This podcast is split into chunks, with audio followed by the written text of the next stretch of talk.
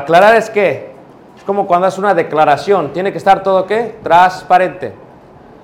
Tienes tú que ver realmente cuál es el problema, y voy a cambiar para que el hermano ya no sienta mal. A ver, agarremos otro hermano que, que se sienta el valor de comprometerse. O hermana, ¿cuál fue el último problema duro que tuvieron? Ayúdenme, hermanos. Desahóguense, aquí es el momento, hermanos. No, eh, hermana, hermana. Este, el último problema fue el miércoles porque se levantó tarde para la escuela, casi 10 minutos antes de entrar a la escuela, por desvelarnos un día antes. Ah, ok. ¿De quién fue la culpa? De, del esposo, dice la hermana. Bien, bien. Pero usted no debe haber dicho eso, es él.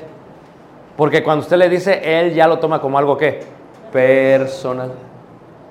¿Sí se fija, hermana? Usted hubiera dicho, y a su esposo te ve y le hace. Muy bien.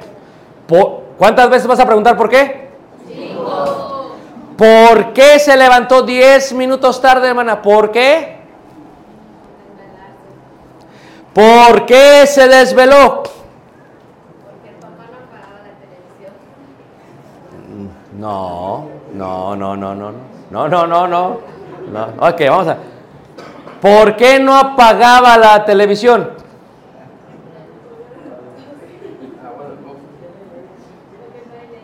Ah, voilà. ¿Se fijaron, hermanos, cómo llegamos? O sea, el hermano dice, yo soy la ley. La pago cuando yo quiera y me den ganas. Entonces, fíjate cómo su decisión afecta al pobre niño y hace que la hermana se queje de todos menos de ella. ¿Sí te fijas? O sea, si hubiera una ley y la ley podría ser, ayúdenme hermanos, ¿cuál podría ser la ley para prevenir este problema? El horario de apagar, de dormirse temprano. Muy bien. Denme un horario, hermanos. Ah, ya estoy hablando con ustedes. Denme un horario. ¿Ah? Jóvenes, denme un horario. ¿Ah? 11. Reprobado. Ok. Sí. 10. Ok. ¿A qué horas? Espérense, espérense. ¿A qué horas entra a la escuela, hermana? 7. ¿Cuántas horas tiene que dormir el niño? 8. ¿Cuántas horas para prepararse? 2. Ya son 10. De las 7, regrésame 10 horas. 9. se tiene que dormir a las 9. Pero si se tiene que dormir a las 9, indica que esa va a ser la ley para él. Pero se podrá dormir cuando el papá está viendo una película de acción y ta, ta, ta. No. Se podrá dormir cuando el papá tiene una pantallota de 52 pulgadas y la cama está al lado. No. Se va a hacer el dormido, pero va a mira. Fíjate cómo una ley hace que una familia sea disfuncional. Entonces, a las 9 indica que qué, hermanos? ¿Qué indica a las 9? Se va a pagar. ¿Quién se tiene que sujetar a la ley primero? El papá. Ya les arreglé su problema, hermanos. O sea, aclarar. Porque cuando aclaras, ¿cuál es realmente el problema? El segundo es, es examinar. ¿Qué fue lo que hice yo? O sea, ¿qué fue lo que hice? Examinas y preguntas por qué. O sea, ¿qué es lo que está pasando? Ayúdenme, otro problema. Estamos, estoy enseñando cómo, cómo, eh, cómo resolver conflictos. Otro, otro. A ver. A ver. Hermano, ¿me podría decir ya que su esposa se va corriendo? Dígame. ¿Cuál fue el último problema que tuvieron? ¿Pero qué? ¿También lo de la dormida? No, dígame eso. Lucha, porque se pone a pelear con el tralapopó, ¿o ¿cómo? ¿Ah? Se hace. ¿Y te enojas? Ok, ¿se hace y te enojas? O sea, ¿no te dijeron que sí iba a estar haciendo todo el tiempo? Ah, ¿qué edad tiene tu hija, man? No, ya, te, ya tienes un año de extra. Al año, ¿saben? Las, ni- las niñas al año. Al año. Pero aquí, ¿de quién es la culpa, hermano? ¿De quién es la culpa, hermano? No, no, no, no. ¿De qué la.? No, no, no. es hombre, ¿eh? Dice el hombre. eh, es culpa del hermano que apagó la tele hasta las 10 de la noche. ¿De qué es la culpa, hermano? Es tuya. Es tuya. ¿Por qué? ¿Por qué la niña no ha aprendido? ¿Por qué? Ayúdame, hermano. Ah, porque tu esposa la ha llevado mucho. O sea, porque tu esposa la ha llevado mucho. ¿Por qué tu esposa la lleva mucho? Por- porque yo no voy. ¿Por qué tú no vas, hermano? Estamos examinando. O sea, estamos de acuerdo que hay un problema de enseñanza para la niña que afecta dos años de pañales. Escúchame bien, agua, jabón porque la tienen que limpiar y entonces por eso hay problemas económicos. Fíjate cómo ese es un efecto dominó. Ahora, ¿qué podría hacer el hermano? Primero va a examinar, después puede establecer, ¿qué, qué se puede hacer? A ver, algo que se puede hacer es que podría el hermano platicar con hermanas que fueron exitosas en que sus niñas fueran a hacer del baño temprano. ¿Puede hacer eso el hermano? Ahora, tiene que haber una comunicación con la hermana. Tal vez la hermana diga, ni se te vaya a ocurrir pedir ayuda con esto, yo me encargo. No, o sea, se aclara y se examina, o sea, aceptamos que hay un problema y que ese problema nos hace tener problemas. ¿O no es cierto, hermanos? Entonces, fíjate la humildad. Dice la escritura que Dios resiste a los soberbios y da gracia a quienes. Si yo fuese la hermana o el hermano y en una junta, una plática así dijera, hermanos, yo me voy a convertir en hermano. Hermanos, eh, tenemos un gran problema. Se nos ha hecho muy difícil enseñarle a nuestra hija ir al baño. Ya tiene tres años y, esto hace que a veces mi esposo y yo tengamos algunos problemas. Hermanas, ¿habrá alguien aquí que fue exitosa con sus hijos en que fueran al baño rápido, especialmente una niña? ¿Podría levantar la mano? Ahí está. Hermana, ¿podría decirme, se, duerme noche pero sabe cambiar pañales, ¿ok? ¿Podría decirme, y ya le pedirías tú el consejo a ella? Y entonces se establece cómo se puede arreglar el problema. se explora si las soluciones establecidas pueden lograrlo o no. Y se desarrolla un plan para que esto pueda suceder. Y finalmente se ejecuta. Se lleva a, estoy pensando en inglés, perdón, se ejecuta. Se tiene un plan.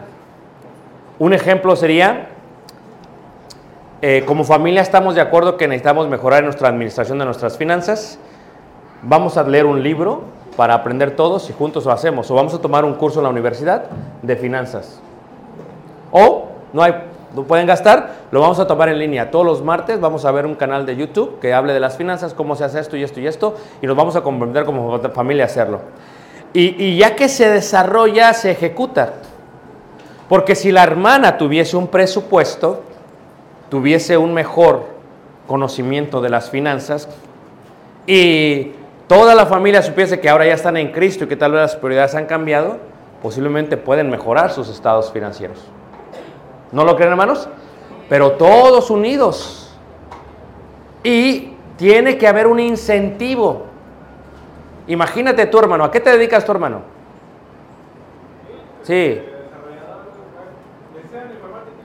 Ándale. ¿Ganas bien o...? Ándale, va. Eh, ¿Cuál es el regalo más grande de dinero que le has dado a tu esposa?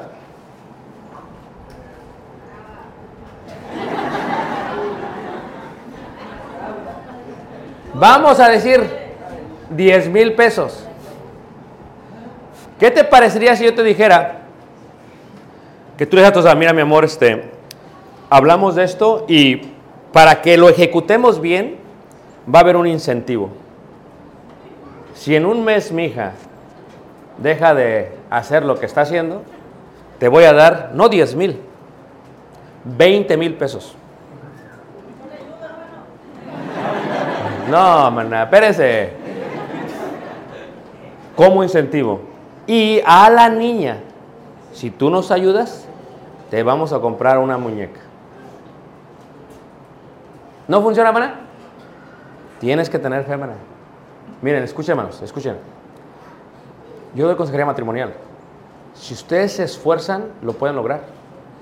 Mi esposa es maestra de prekinder.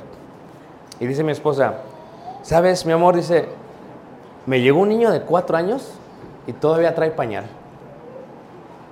¿Quién se ve mal, hermanos? ¿El niño?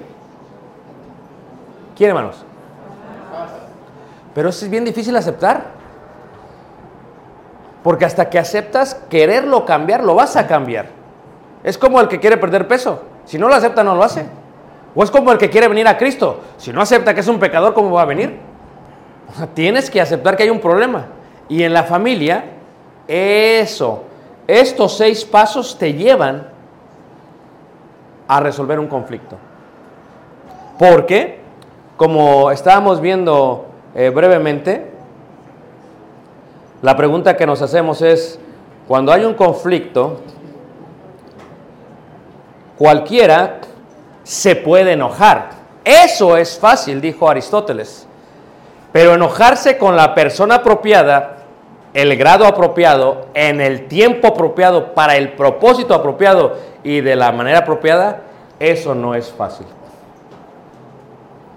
O sea, cuando uno, hermanos, pone todo su esfuerzo en una dirección correcta, vas a cambiar. Lo vas a hacer con la ayuda de Dios. Pero si, si imagínate, el pobre niño, hermanos, empieza a sacar malas calificaciones. Porque lo que tú tienes que ver es que los pastores, los ancianos de la iglesia, ¿cuál es su capacidad? Las ovejas están todos del mismo tamaño, bueno, algunas más chiquitas, pero no ven, o sea, ellas lo que ven es pura lana. Así nada más ven la lana. El pastor es más alto, el pastor puede ver más allá y puede ver el peligro. La capacidad de padre es ver más allá. O sea, el problema no solamente es que tuvieron un problema porque se levantó tarde, el problema no solamente del pañal, el problema no solamente de las finanzas. O sea, tienes que ver más allá. Si este problema no lo resuelves, si el niño, por ejemplo, va a llegar tarde a la escuela, ¿qué va a pasar, hermanos? ¿Qué podría pasar? Puede, puede morir, gracias, ¿qué más? No lo dejan entrar, lo expulsan, ¿qué más? Seguramente el matrimonio va a discutir todo el día. Y el hermano no va a poder ver su película, ¿qué más? Si te fijas, es un efecto dominó. Entonces el hombre dice, ok, gasto muchas energías enojándome por esto. A veces está tan estresado que no puede dormir. Y está molesto con todos, ¿verdad? Se levanta su hijo y, ¿qué me ves? Y el otro, ¿y tú qué me ves también? Y con todos se enoja. Dice, pero papá, eh, buenos días. Buenos días, buenos para unos, pero para mí nada. Pues, ¿qué traes? O sea, estás manifestando todo tu estrés. ¿Por qué? Porque estás en una familia disfuncional. Pero si te enojas correctamente, dirías, me voy a enojar con este problema que tenemos, porque cualquiera se puede enojar, pero enojarse con la persona apropiada, que soy yo. Yo soy la culpa. O sea, ¿qué hizo Adán? La mujer que me diste. No, espérate. Adán hubiera dicho, ¿sabes qué? Yo debí estar estando al tanto de mi familia, de mi esposa. No lo hice. Debió haber intercedido por ella. Señor, te pedimos perdón, Señor. Debió haber hecho, pero no lo hizo, hermanos. Y la mujer hace lo mismo. Ananías y Zafira. Llegan, se roban. Era el dinero de ellos. Nada más que quisieron aparentar como que dieron más. Y el otro ya estaba muerto. Y fíjate el apóstol, le pregunta individualmente, esto, esto, y hace lo mismo. Y dice, ¿para qué mientes contra el Espíritu Santo? Ya tu esposo ya está enterrado. Pero ella debe haber dicho, es mi culpa. ¿O no es cierto, hermanos? Es mi culpa. ¿Listos? Voy a dar algunos problemas que son muy generales en cuanto a ello. ¿Listos? El quehacer, la mujer la estresa mucho. Levante la hermana que se estresa por su quehacer. Les voy a decir algo, nunca se va a acabar. ¿Ok? Pero, pero, la mujer no sabe comunicar que tiene la necesidad de que le ayuden. Y si tienes una ley de comunicación, como ya hemos estado mirando, una ley de que se van a juntar una vez a la semana, fíjate, a veces la mujer, el calcetín o la ropa interior, lo ve y le causa una molestia increíble. Pero lo que le causa molestia no es el calcetín, no, es, no es posible que mi esposo no vea todo el trabajo que tengo, que me considere. Me levanté temprano, hice esto, esto, esto, y todavía tiene la desfachatez de aventar su calcetín en el camino. Fíjate la mujer, hermanos. Pero, digamos, ¿por qué está el calcetín en el suelo?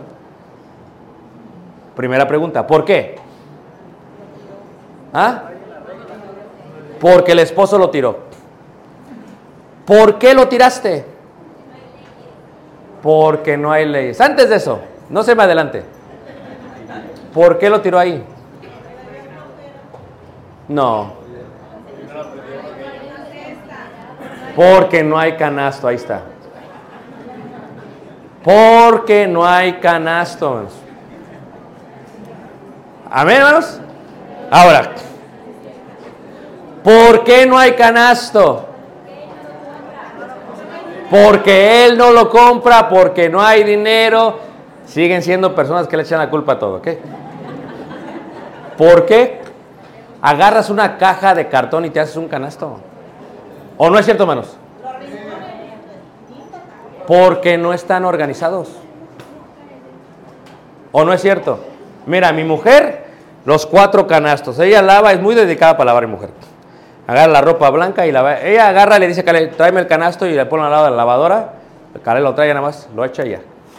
No tiene que andar separando. Porque qué coraje es eso de andar separando. ¿A poco no, hermanas? Y estar volteando los calcetines. Y lo demás también voltear, imagínate. Y luego ves ¿qué es esto? O sea, estoy hablando, eso le molesta a la hermana. Y si tiene cinco hijos, hermano.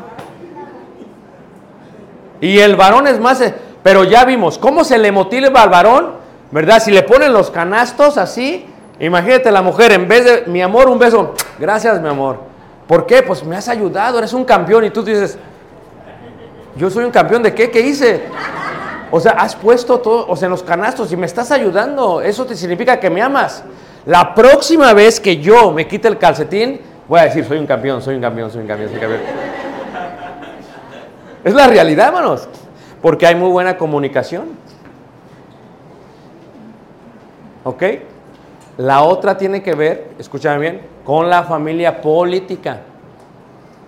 Y tiene que haber leyes con la familia política, con la suegra, la cuñada, el cuñado, los primos, los amigos. ¿O no, hermana? ¿Usted es suegra? Póngame atención. A ver, cuando tu esposa va con tu mamá y tus hermanas, va bajo mucho estrés. Tal vez haya una entre mil que no vaya bajo estrés, pero la mayoría van estresadas. Amén, hermanas. Ahí está, ahí está. Llegas a la casa de tu suegra y, estás nerviosa porque si tu suegra es criticona, todo va a criticar. Te puedes vestir a la perfección, peinar con mucho gel y de pronto se te sale por la humedad un cabello. Y tu suegra dice, ¿por qué no te peinaste? Fíjate, porque lo que tú tienes que entender que en la dinámica familiar es que la suegra todavía no ha aceptado que se llevaste a tu tesoro. Es algo emocional. La suegra no acepta que te llevaste a quién? A su tesoro. Bueno, para algunos era más que un tesoro, ¿no? Pero no sé. Y eso es la lección que les decía yo, que deberían de enseñar también en la escuela, la cual, ¿verdad? Se llama inteligencia qué? Emocional. Deberían enseñar en la escuela cómo gestionar las emociones. Entonces, ¿qué pasa? Va bajo muchos, debería de haber. Ahora, ¿por qué? Si tú no te comunicas con ella, si eres este tipo de hombre que tu esposa te dice, tú te dices a tu esposa, por ejemplo, oye, ¿por qué no te gusta ir con mi mamá? De pronto la, la esposa se enferma ese día, ¿eh? ¿Qué tienes? No, no voy a poder ir porque estoy enferma. Bien mentirosota, no está enferma. No quiere ir con tu mamá. Entonces tú le preguntas, ¿por qué no quieres ir? Pero, y ella te dice, es que tu mamá esto y esto, y tú, ¡ah, exagerada! De mi madre no hables así. Ella es una santa. Hay problemas. Porque una vez que tú cierras la comunicación con tu esposa, ella no va a querer comentarte otra vez. Y por muy santa que sea la suegra, se va a equivocar. Y le va a costar. ¿Me están entendiendo todos, hermanos? Y las cuñadas son peores. Mira, yo tengo, mira. Son tremendas las cuñadas. Porque para las cuñadas le robaste a su hermanita. Y luego si era la que le disparaba a todas, peor tantito. Entonces, ¿cómo lidias con las cuñadas? ¿Cuántas cuñadas tienes, hermano Jesús? Peligroso. Amén, hermano. Estresado. El Eusebio me debe 500 pesos ya, ¿eh?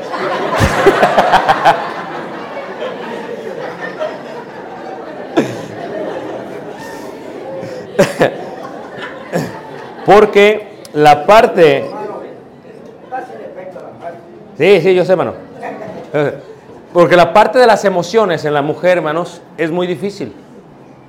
Y, y tú tienes que entender que, que en tu matrimonio, para resolver conflictos, tiene que haber leyes aún para visitar a, a los- a a la familia política. Y tu madre, con el respeto que merecen las suegras, tiene que tener también leyes. O sea, tiene que haber un momento en que tú como esposo defiendes a tu esposa de, de tu mamá. Porque si tu mamá, y hay madres que son así, que son bien metiches, que se meten, que son bien, este, que, que opinan y todo lo demás, hermanos, que dicen, por ejemplo, ah, yo cuando yo tuve cinco niños y todos bien peinados. Y todavía dicen, si quieres te los educo. Y dices tú como mujer, no, si mi esposo no lo educó bien, no, no, no. O sea, eso cala. Tiene que haber una ley. O sea, ¿cuántas veces vamos a visitar a tus papás y cuántas veces a mis papás? Porque a veces se, torna de un lado. Especialmente el hombre, escúchame, si no ha madurado bien y el hombre no madura su cerebro hasta los 24 años, el hombre le gusta siempre estar en su casa porque tiene los dos mundos, a la mujer y a la mamá. Y con la mamá se chiquea y con la mujer se chifla. Entonces el hombre está contentísimo, pero la mamá y la esposa no están. Entonces, ¿cómo le va a hacer el hombre para poder lidiar con esto? Tiene que haber leyes. Díganme, por ejemplo, tú eres una de las cuñadas, ¿eh? Muy bien. Eh, hermano, ¿listo? Dime, dime, por ejemplo. ¿Tu suegra es buena onda? ¿Aquí está presente? Ciérrame el ojo así. sí.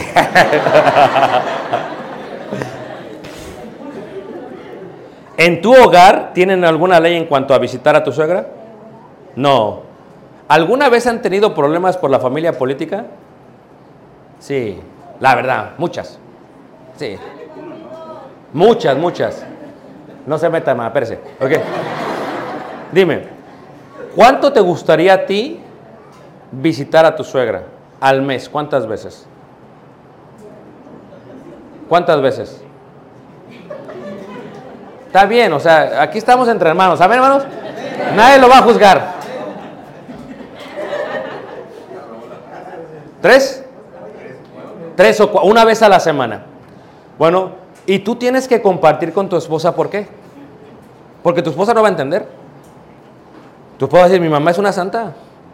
Mamá es bien buena. ¿De qué estás hablando? Pero dejará el hombre a padre y qué? Repítalo, hermana. A padre y y se unirá a su mujer. ¿Estamos de acuerdo? Entonces, si se pone de acuerdo que tres veces o cuatro veces, sería una vez a la semana. ¿Qué día? ¿Qué día, hermano? ¿Te gustaría? El sábado. No el lunes. No el domingo, el sábado. ¿Cuántas horas, hermano? Lo menos posible. Ok. Vamos a ser específicos. Ya se emociona el hermano, ya se va. ¿Cuántas horas es bueno? Dos, dos horas, no hay más. Ok, la voy a voltear. Fíjate, con la misma vara que medís, serás medido.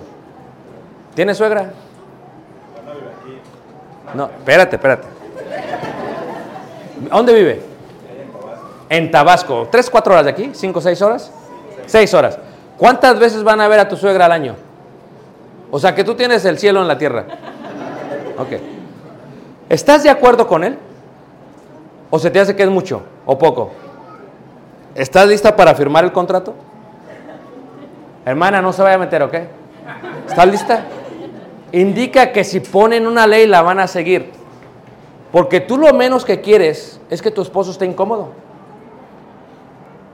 Miren, la gente introvertida, ¿quién es introvertido? Que es muy callado. Levanta la ¿quién es introvertido aquí entre ustedes? ¿Nada más el hermano? Ok, la gente introvertida no le gusta cuando hay mucha gente, se agenta rápido, porque para ellos se gastan todas sus energías tratando de, de- convivir con ellos. Para ellos es mucho y se agentan. Si tú eres extrovertido y introvertida, cuando ella va, se agenta. Entonces, hasta que él te diga por qué, lo vas a entender. Pero si fuese al revés, lo mismo. Porque son un matrimonio. Y parte de resolver conflictos es ser proactivos, minimizar lo que va a aprender. ¿De qué sirve que vayan y él vaya todo enojado así con su cara? Y no se quiera meter a la casa. No, no me voy a meter. O que entre y esté todo molesto así. ¿Quiere comer? Nada. Y si ahí trabajas, eso está complicado. ¿Por qué trabajas ahí? Ah. ¿Tú sabes lo que hizo Estados Unidos con Inglaterra? Eh, esa es, la, esa es el- la meta. Si no, Vete preparando para ver a tu suegra todos los días. ¿Estoy hablando en serio? Se independizó. ¿Y por qué? Porque pagaba mucho impuesto a la reina, a la corona. ¿Tú pagas mucho impuesto a la suegra? No, no le das, pero estás ahí todo el tiempo. Independización. Otro problema que hay, a ver, hermanos, otro problema que hay siempre en los matrimonios, que es causa de resolver conflictos, no solamente es la familia política, son las terceras personas. Iba pasando ahí por Mérida y había unos elotes. No me paré, porque me iba a sentir mal que dijera hermano Dalí, párese hermano, porque me... No, yo dije, me voy a aguantar el antojo. Y me seguí derecho. Pero hay casas donde hay unos celotes. ¿Me entendí? ¿Quién me entendió? La mano. Hombre, hay celotes. Y los celos es con terceras personas. Miren, si está recién casado, los celos hacen que una mujer van de compras, porque siempre es esto, va cuando yo hago, ¿cuáles son sus respuestas? Dice, no, va- vamos a ir juntos de compras toda la vida. Le digo, no, no, no, eso es una mentira. No, no, que sí, hermano, yo voy con ella. Le digo, no, no es una mentira. Vas a ir el primer mes, luego se te olvida. ¿O no es cierto, hermanos? Pero cuando vas de compras con, ¿qué pasa si la mujer es celosa? Y la cajera es amigable. Levante la mano quién le ha pasado. Y el hombre paga. Y de pronto la cajera se empieza a reír de nada, ¿va? Y le hace al hombre, ah, qué bonita camisa. Y le agarra la camisa.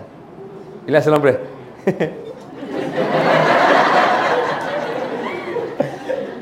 celotes. A ver, ¿cuántos días no le va a hablar la recién casada, hermana? ¿Cuántos días? Una semana. Oh, qué perdonadora es. ¿Cuántos días? Una semana. ¿Y sabe qué va a hacer el hombre? ¿Qué tienes? ¿Qué pasó? ¿A poco no, hermanas? No, no aceptan su responsabilidad. Los celos destruyen un hogar, pero ¿qué es lo que prende eso? ¿Qué es lo que prende eso? Miren, tu esposa, este es el otro problema, lo vemos después, tiene que tener acceso a esto. Lo voy a repetir otra vez. Tu esposa tiene que tener acceso a esto. Y tu esposo también. Cuando yo llego a la casa, mi esposa sabe la contraseña. Lo puedo dejar ahí y ella lo puede ver. Porque no tenemos nada que, ¿qué, hermanos? Ocultar. Si yo estoy viendo algo impropio, de eso vimos las lecciones con los varones solamente, que cuiden su corazón, que cuiden lo que ven. Si veo algo impropio, que me daría vergüenza que mi esposa me viera viendo, ¿para qué lo estoy viendo? ¿Me ¿Están siguiendo todos, hermanos? Ahora, porque somos 80% visuales, vamos a ser atraídos a eso, pero tenemos que cuidar nuestro corazón. Por lo tanto, ¿qué pasa cuando alguien te manda un texto? Tu esposa ve tu lenguaje corporal y le haces. Eso es lo que vio tu esposa. ¿Qué va a pensar tu esposa? Primera pregunta es ¿qué? ¿Quién es? Si dices, es una compañera del trabajo, ¿quién es? Porque puede causar problemas. Si el esposo es celoso, no, no, no, yo tengo unas historias. ¿A quién le gustan las historias? Cuando trabajé para gerencia en el restaurante McDonald's, porque ahí trabajé en negocios, había una empleada, que era una señora casada, que la llevaba a su marido. Literalmente entraba a las 10 de la mañana, llegaba el marido con ella y entraba con ella. Llegaba y haz cuenta como niña a la escuela. Salía a las 4, el marido estaba a las 3.45, ¿qué? Esperándola. Mira, la tenía, mira, controladilla. Y una vez resulta que yo estaba trabajando y resulta que hay congeladores grandes que son como cuartos. Pues yo fui al congelador porque necesitábamos algo. abrí la puerta y había unas cortinas de plástico que preservan el frío adentro. Y cuando moví las cortinas así, la vi a ella besándose con otro empleado. Me vio él, me vio ella, los tres nos asustamos.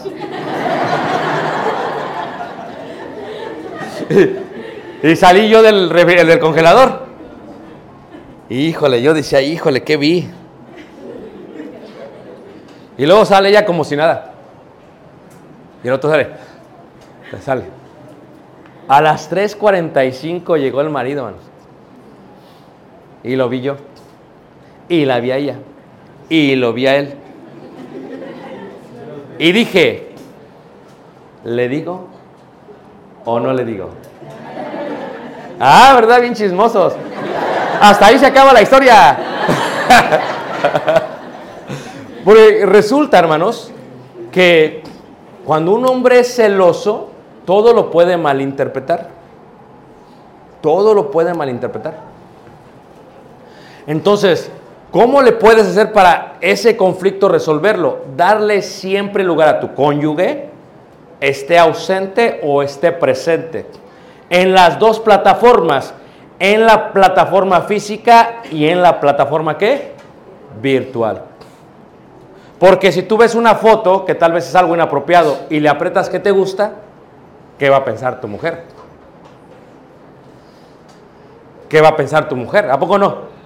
Va a decir, oye, pero por- eh, y si te revisa tu mujer porque los celotes están bien baratos, va a decir, a ver, ¿por qué le pusiste aquí que te gusta? ¿Qué es lo que te gusta de esta mujer? No, mi amor, pues lo que dijo, no dijo nada. Léelo, ahí está. Dios es bueno. Ah, sí, sí, sí. Eso puede causar un gran problema. Los celos son peligrosos. Pueden consumir un matrimonio. Pueden consumir un matrimonio. No sé dónde estaba, si aquí ya no me acuerdo, pero hasta un hermano me contó una vez que lo tenían que sedar porque era muy celoso. Sedar, le llamaban a la patrulla, a la ambulancia y lo tenían que sedar porque era muy celoso. O sea, imagínate, reitero, tu esposa está contigo porque quiere estar contigo todos los días. Y tu esposo también. Pero sí te tiene que dar tu lugar. Y tú tienes que decirle cómo te dé tu lugar. Cuando pase la primera vez esto en la tienda que se ríe, en vez de que no le hables por una semana, le dices, ¿sabes qué, mi amor? No me pareció cómo te habló la cajera. Y, el, hombre siempre va a decir, ¿de qué hablas? Siempre se hace el tonto. Escúchame, ¿ok? Como hombres, ¿quieres arreglar el problema? Acéptalo luego, luego. Es que no lo aceptamos. Nos vamos, ¿de qué hablas? Yo no sé, tú estás loca. Yo no vi nada. Y, y te la lle- y ella se enoja más. ¿O no, hermanas? Ya se pusieron de acuerdo, ¿ok? Vas en el carro aquí en la calle y de pronto va tu esposa al lado. Pasa una dama. Tú vas manejando y de pronto volteas, volteas, volteas. ¡Tope! La mujer puede ver todo.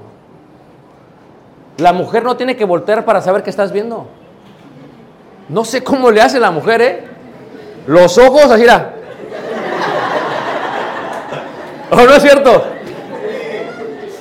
Y te dice la mujer, ¿qué estás viendo? Y dices tú, el árbol, ¿viste el árbol? ¿Viste el árbol cómo lo apodaron? Y entonces, ¿por qué el tope? Porque estaba viendo el árbol. No, no. Como hombres tenemos que aceptar luego, luego no estar. Si queremos arreglar problemas, ¿sabes qué? Discúlpame, lo vi. Porque a la mujer le da más coraje que lo niegues. Más coraje que lo niegues. Tú, que- porque la estás tratando como si fuera tonta. ¿Tú crees que no se dio cuenta? Se dio cuenta de todo. Se dio cuenta de la falda que tenía, de los zapatos que tenía, de las medias que tenía. Ah, Se dio cuenta hasta de la talla de la blusa que tenía. Es increíble. La mujer tiene ese, ese tipo de. Le digo yo, es como. La mujer es como, como si tiene una vista radar. El hombre es la vista láser, ¿me entiendes? La vista láser es así un punto rojo así. El hombre ve el punto rojo. De veras, de veras. Yo, cuando tú mandas a tu esposo que se te olvida algo en la cocina, mi amor, me traes esto, va el hombre y le hace, ¿de qué hablas? No había nada. Porque el hombre nada más ve una cosa a la vez. Por eso el hombre chocó con el tope. Porque estaba viendo a la mujer, no al árbol. ¿Me entiendes? Estaba así. Pero la mujer, cuando entra a la cocina, es una vista radar. Le hace, aquí está, mira, ¿no lo ves? Aquí está y aquí está esto y esto y aquí está todo. La mujer ve todo, ve tu expresión. Y en cámara lenta, ¿vas manejando? Va viendo todo la mujer. ¿Y qué es lo que hace? Va viéndote a ti. Va viendo el tope. Va viendo eh, los cinco árboles que apodaron con la figura de pollo, de todo lo demás. Y va viendo a la mujer. Tiene esa capacidad. Escúchame. La mejor manera de prevenir problemas con los celos es aceptar nuestra realidad. Porque este es un problema que siempre veo. Ahora, si tú eres un hombre, fíjate, es interesante porque dice la segunda carta de, de- de- de Pedro, capítulo 2, en el versículo 12. Si tú eres un hombre, fíjate, ¿cómo le hacemos entonces para esto? Hay muchas mujeres que lo que haces es que afectas su autoestima. Afectas su autoestima. ¿Por qué? Porque, mira, tú tienes que entender, y veíamos esto en la clase de la mañana, que la mujer siempre va a cuestionar o no si es hermosa o no. Y de la única persona que la puede confirmar cuando es niña es su padre y cuando es grande su esposo. Entonces, si el esposo la está criticando, o está viendo aquello que es opuesto a su persona, ella no solamente tiene celos, tiene problemas de amor, de identidad y de autoestima. Por eso muchas mujeres entran en mucha depresión, en mucha tristeza, como dice la Biblia, tristeza sobre tristeza. Entonces tú tienes que ser una persona inteligente en este sentido. En la segunda carta de Pedro, en el capítulo 2, en el versículo 12 dice, pero estos, hablando mal de cosas que no entienden, como animales irracionales, nacidos para presa y destrucción, perecerán en su propia perdición, recibiendo el galardón de su injusticia, ya que tienen por delicia el gozar de deleites cada día. Estos son inmundicias y manchas quienes aun mientras comen con vosotros se recrean en sus errores. Tienen los ojos llenos de qué, manos? De adulterio y no se sacian de pecar. Esto es, si como hombre lo único que ves es algo impuro aquí, lo único que ves es cosas que no debes de estar viendo, vas a empezarte a comportar como un animal irracional. Y el ejemplo que di a los varones en la clase, y se lo voy a dar a ustedes porque se entiende así. Le decía yo, en Estados Unidos no ves perros callejeros porque luego los lleva a la perrera. Allá no ves perros como aquí. Aquí donde quiera hay perros. Se duermen hasta la mitad de la calle, dice el hermano, y en la noche no los levantas porque es su calle. Pero los perros tienen algo muy interesante. Cuando los perros ven una perra, los perros siguen a la perra. Y se pelean por tener a la perra. ¿A poco no? Eso es un animal irracional. El perro, cuando ve a la perra, no le va a preguntar a la perra, eh, ¿quién es tu esposo? No le va a preguntar a la perra. La estoy haciendo dinámica por los niños, hermanos, ¿ok? No le va a preguntar a la perra. O sea, el perro se va a ir con todo, porque es un animal irracional, la carne le gana. Los hombres, cuando son hombres, son animales irracionales. Si esto es lo único que ves, tienes la mente llena de basura. No vas a respetar a las mujeres. Los ojos estarán llenos de adulterio. Entonces, ¿qué es lo que haces? Si yo ya estoy casado, yo ya tengo una mujer. En ella me puedo satisfacer todo el tiempo. Recréate con la mujer de tu juventud, bebe de tu propia cisterna. No necesitas ver a nadie más. La parte física, la parte íntima, la necesidad humana que tenemos se llega a satisfacer con la mujer. Si tienes una familia funcional y un matrimonio funcional, nunca vas a tener un problema con eso. La vida es hermosa, no hay problema. Pero, si la familia es disfuncional por todo lo que hemos hablado, y si tus ojos están llenos de adulterio, y tu esposa te rechaza, está llena de amargura por lo que le haces, pues ciertamente vas a comportarte como un animal irracional. Y las terceras personas son el grado más triste de destrucción de un- una familia. Todo puede empezar jugando. Todo puede empezar coqueteando. Pero tienes que poner el alto luego. luego. Porque si no lo pones, ese tipo de conflictos son difíciles de resolver. Escúchame. La reputación dura unos años para hacerla y la pierdes en un segundo. Por eso lo más importante de tu vida es, sobre toda cosa guardada, guarda tu qué, porque de ahí emana qué. Y yo siempre digo, ¿tienes hijas? Porque yo tengo un varón nada más. ¿Tienes hijas? ¿Te gustaría que le hicieran algo a tus hijas? Fíjate lo que estoy diciendo. Estaba yo trabajando en McDonald's. Había un gerente que vivía en unión libre con una muchacha y lo estaba evangelizando. Y un día me dice, no, es que pues estamos así, ya sabes, vamos a tener una niña y todo lo demás. Ah, ¿y qué va a ser? Va a ser niña, estoy bien contento porque va a ser niña. Digo, ah, qué bueno, pues, pues, felicidades, qué bien. Le digo, pero pues lástima, lástima que pues, pues va a ser una bastarda. Dice, ¿qué? Digo, o sea, o sea, sí, ¿no? O sea, si no están casados, es, bastarda. Dice, ¿cómo que bastarda? Le estaba diciendo en inglés, es a bastard. Dice, ¿cómo que bastarda? ¿De qué me estás hablando? Digo, sí, o sea, o sea, en la sociedad, cuando un matrimonio no está casado, tiene un hijo fuera del matrimonio, el hijo es bastardo. No, no, pero lo voy a reconocer. Sí, o sea, pero es bastardo de todas maneras. ¿Qué es lo que no lo hace bastardo? Dice, pues que nos casemos. Digo. Exactamente. Pero qué bueno que es niña. Dice, ¿pero por qué? Le digo, pues es muy bueno, le digo, porque así vas a comprender a tu futuro suegro, que no es tu suegro todavía. Entonces, ¿qué es? El papá de tu querida. ¿Cómo así? Sí, de tu jajaja. ¿Cómo de tu? Sí, pues es tu esposa, ¿no? Ay, es que sabes que yo la quería poner en el seguro para ver si el seguro podía. No, no se puede. ¿Por qué? Porque no están casados. ¿Sí te fijas? Ah. Pero pues no te vas a casar por el seguro, ¿va? No, no. Digo, oye, ¿y, cómo crees que se siente el papá de tu querida? Dice, ¿cómo? Sí, o sea, ¿cómo crees que él se siente que, que su hija la embarazaron y que ya viven con ella y que ya la está disfrutando y nunca se la pidieron?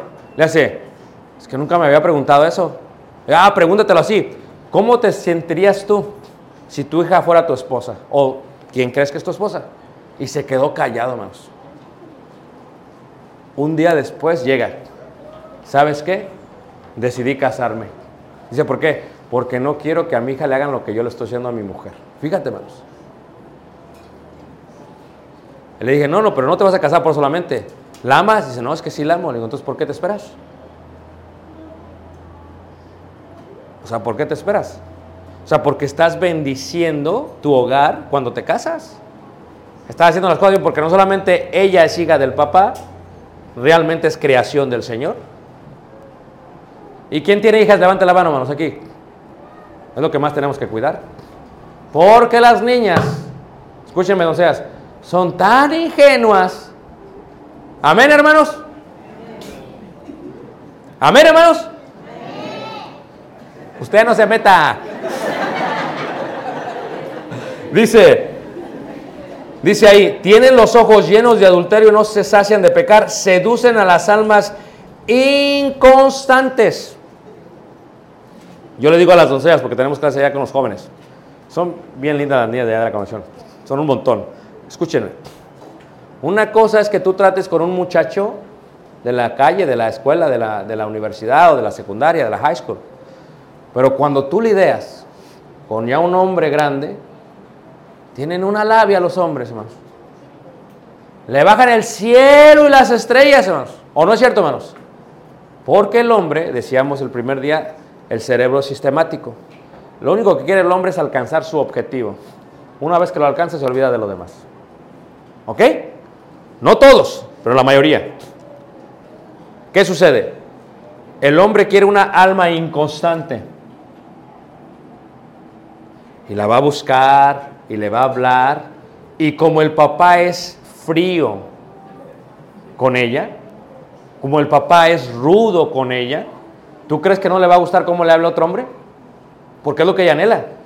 El papá es duro, es frío con ella, no le da ni un beso, no la acaricia, no la trata como una princesa que es. Entonces, ¿qué va a hacer? El primero que le hable bonito, es más, le va a decir, Marte está en la Tierra y va a decir, ok. ¿Puedo caminar en Marte? Sí. Porque son ingenuas.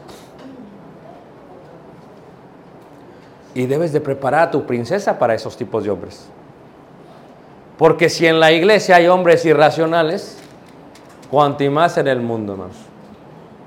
¿O no es cierto, hermanos? Y es algo que tienes que hacer. Cuidarte de terceras personas. Y hago un paréntesis. Cuidarte de terceras personas aún en el trabajo que tú tomas. Me dijo un hermano, una pareja joven. Hermano, hermano, estoy muy contento. ¿Por qué? Porque ya saqué mi licencia para manejar camiones y trailers. Dije, gloria a Dios, le dije, gloria a Dios, qué bueno. ¿Y en qué vas a trabajar? Dice, consigo un trabajo que me paga tanto la hora, era como 60 dólares la hora, porque ya paga muy bien. 60 dólares la hora, le digo, wow, le digo, muy bien. ¿Y qué va a hacer? Dice, nada más me tengo que ir por dos o tres semanas, tengo que llevar mercancía de aquí hasta no sé qué y regresar. Le digo, ah, no. No, no, no, no. ¿No qué, hermano? No es bueno, está mal. ¿Pero por qué, hermano? No es bueno que el hombre esté, ¿qué, hermano? Y dice, no, hermana, pero hermano, pero yo soy muy fiel. Ahorita, de una cosa es aquí, pero ya en carretera, y si tú manejas Estados Unidos como yo lo manejo, casi manejado todo el país, vas manejando, prostíbulo aquí, prostíbulo acá. ¿Y qué es lo que ves en los estacionamientos? Puros trailers. No es bueno que el hombre esté, ¿qué? Solo. Pero me paga mucho dinero, sí, pero pues mejor mujer, contenta, qué rico Pero hermano, es que usted no me entiende. No, sí te entiendo. No vas a cambiar a tu familia por el dinero. ¿Vale la pena, hermanos? No. ¿Me hizo caso no me hizo caso, hermanos? No me hizo caso. Son tercos los hombres, hermanos. ¿Sabes cómo tiene a sus hijos ahora? Bien mundanotes. Su mujer, bien infeliz. Y ni tienen dinero. La ironía de la vida. Entonces, tu trabajo no puede exponerse mucho a qué? A que peques. Tienes que qué? Cuidarte. Si tu mujer es celosa, más cuidado tienes que tener. ¿Es celosa tu mujer? No. ¿Y tú, ¿Y tú eres celoso? ¿Ah? Más o menos. ¿Qué es eso de más o menos? ¿El lunes sí, el martes no? ¿Es celoso el hermano Jesús, hermana? No. ¿Y tú? ¿Usted contestó sí? ¿Sí es celosa, hermana? Sí, acéptelo. A ver. ¿Es celoso, hermano? No. ¿Y la hermana? Luego lo se le ve. Es territorial, así como quítense, quítense. ¿Ok? Muy bien, entonces... Es esta parte que tenemos que tener. Leamos esta parte que leímos con los manos. Primera carta de Corintios, en el capítulo 7, en el versículo 7. ¿Cómo lidiamos con unas terceras personas? Que cuidarnos, hay que protegernos. Eh, yo sé que hay muchos niños y muchos jóvenes, pero lo voy a decir. Es importante tener una saludable relación de intimidad con tu cónyuge. Saludable, es importantísimo. Debes de cuidarte a ti mismo cuidar a tu cónyuge también. 1 Corintios 7, versículo. Vamos a ver. 1 Corintios capítulo 7. Dice ahí en el versículo 5. Dice. No os neguéis el uno al otro a no ser por algún tiempo de mutuo consentimiento para ocuparos sosegadamente en la oración.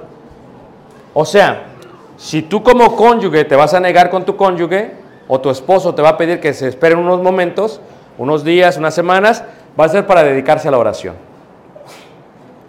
Si él o ella no está de acuerdo, no puedes. Pero, dice ahí también el versículo, dice, y volved a juntaros en uno. para que no os tiente quién? Satanás a causa de su incontinencia.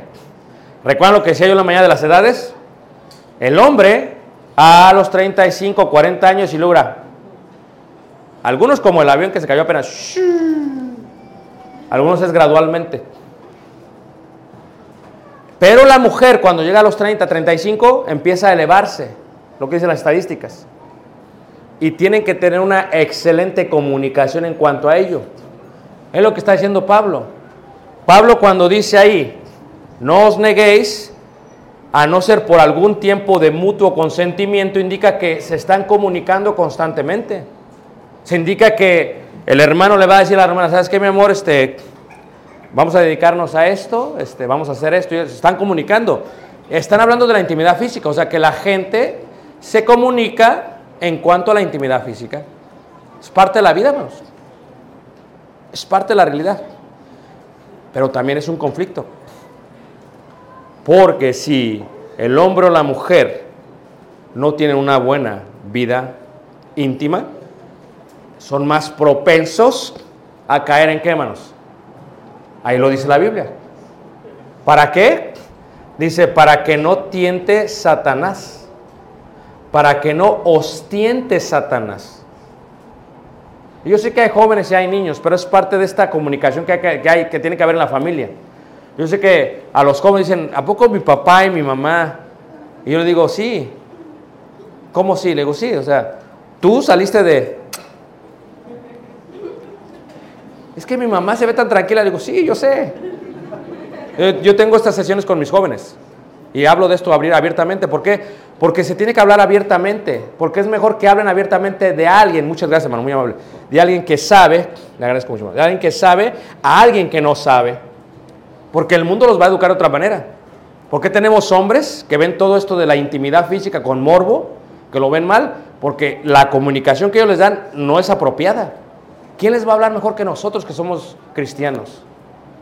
Y en el hogar podamos hablar abiertamente de esto. Sí, mijos, somos seres humanos. Cuando tú crezcas y te casas tendrás esta necesidad. Es parte de que así Dios nos diseñó, así Dios nos creó y está bien. Pero tú y mi mamá sí, es parte de la vida. ¿O no es cierto, hermanos? Ah, me deben todos 100 pesos. ¿O no es cierto? Es una realidad, hermanos. Pero ¿por qué no hablamos de eso? Tenemos que hablar de eso. Porque es parte de lo que Dios hace. Está hablando de eso. Y si Dios habla de eso a una iglesia, ¿por qué no hablarlo nosotros? Claro, desde un punto de vista santo, apropiado y sobre todo con mucha sal en nuestra palabra, en nuestra lengua, para que sea de edificación. Levante la mano, ¿quién sigue aquí, hermanos? Vamos a tomar un descanso, ¿qué les parece? Diez minutos.